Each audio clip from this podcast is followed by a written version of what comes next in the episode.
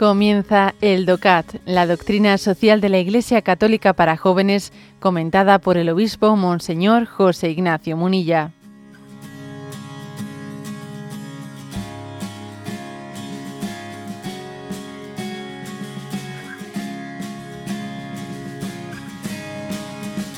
Punto 247. ¿Cuál es el papel del Vaticano en la política internacional? Y responde, Dado que Iglesia Universal, la Iglesia Católica dispone de una estructura global, además de una experiencia universal centenaria. La Santa Sede, el Papa, puede formar también parte activa, en tanto que autoridad soberana, de la política internacional.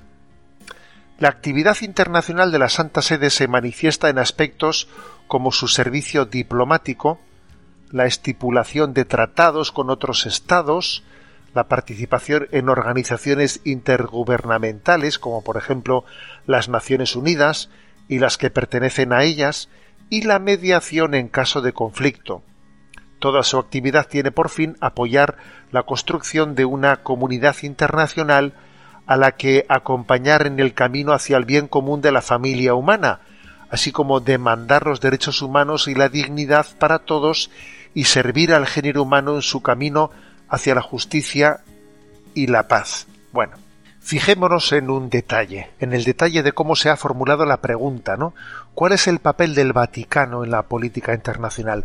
Podría haber dicho cuál es el papel de la Iglesia Católica. Pero bueno, ha dicho, el Vaticano, que obviamente el Vaticano no es nada, ¿eh? no es nada aparte de la Iglesia Católica, pero hay un matiz que históricamente ha sido providencial. Y el matiz ha sido que Sabéis que hace hasta hace 150 años, pues existieron los estados vaticanos, ¿no? Que, que llegaron a tener un territorio, un territorio muy importante dentro de Italia. ¿eh?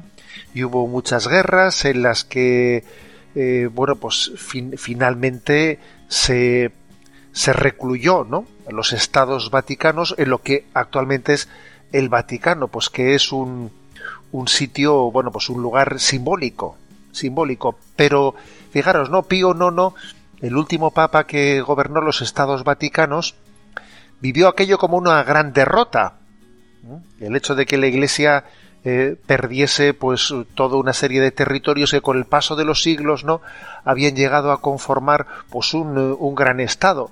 Y todo fue providencial porque todo es providencial en la, en la historia no Dios lleva y conduce los hilos de la historia convenía obviamente que la Iglesia se liberase de pues de toda esa serie de rémoras que, conllevan el tener que gobernar un Estado. ¿eh?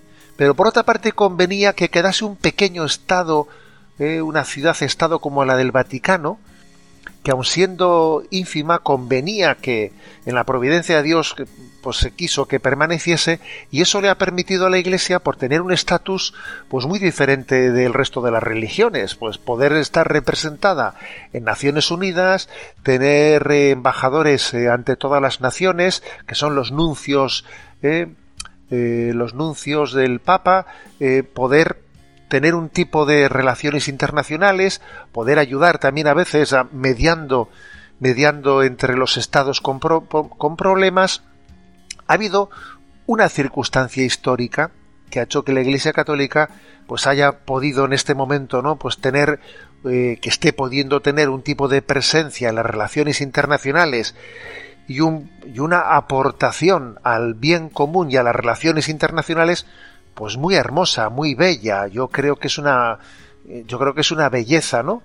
Una, belleza, una maravilla, una, una situación humilde, pero al mismo tiempo eh, efectiva, la, la, que puede tener la Iglesia Católica desde ese estatus internacional que tiene por el hecho de tener, ¿no? Unas relaciones internacionales, porque la Iglesia Católica eh, no es un Estado, pero es verdad que tiene un pequeño Estado que se llama el Vaticano ¿eh?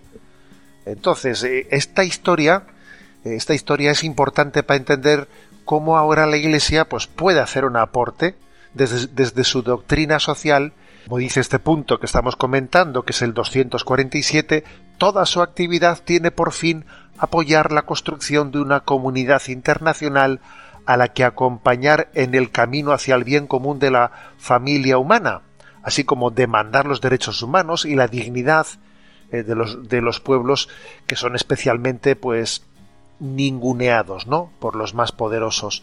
Bueno, pues es que es hermoso como, Dios nos ha llevado en la historia y nos ha puesto en una situación de poder tener, ¿no? esa aportación tan grande dentro de la comunidad internacional.